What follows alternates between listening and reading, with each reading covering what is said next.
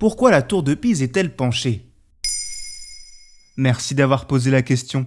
Mondialement connue, la tour de Pise est un des symboles de l'Italie et un véritable emblème pour sa ville.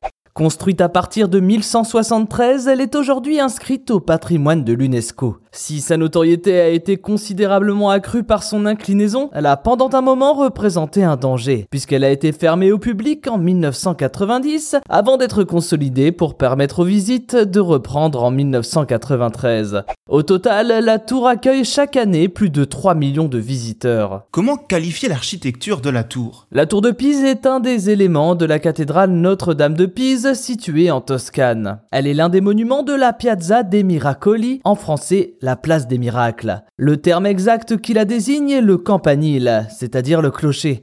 C'est en fait une tour qui abrite les cloches de la cathédrale servant à appeler les fidèles à la prière. Construite dans le style roman, la tour est haute de 56 mètres côté sud et de 57 mètres côté nord. Elle a un diamètre de 15,5 mètres et possède une masse de plus de 14 000 tonnes, ce qui peut être une explication de l'origine de son inclinaison associée à la friabilité du sol. Deux cylindres de pierre entourent un escalier en son centre. Entre chacun des huit étages, des colonnes de marbre servent de support aux nombreuses sculptures présente dans la tour, représentant entre autres des animaux. Comment l'inclinaison de la tour a-t-elle perturbé sa construction? L'architecte Bonanno Pisano a commencé la construction de la tour de Pise en 1173 avec un premier étage entouré de 15 colonnes en marbre blanc. Mais il a fallu au total 3 phases et plus de 170 ans pour l'achever. Lorsque le troisième étage a été édifié, une première inclinaison de 5 cm dans la direction du sud-est est apparue. En effet, le sous-sol était trop instable et la construction cessa sur le champ. Cette attente fut primordiale pour la suite car elle permit au sol de se tasser et évita ainsi l'effondrement de l'édifice.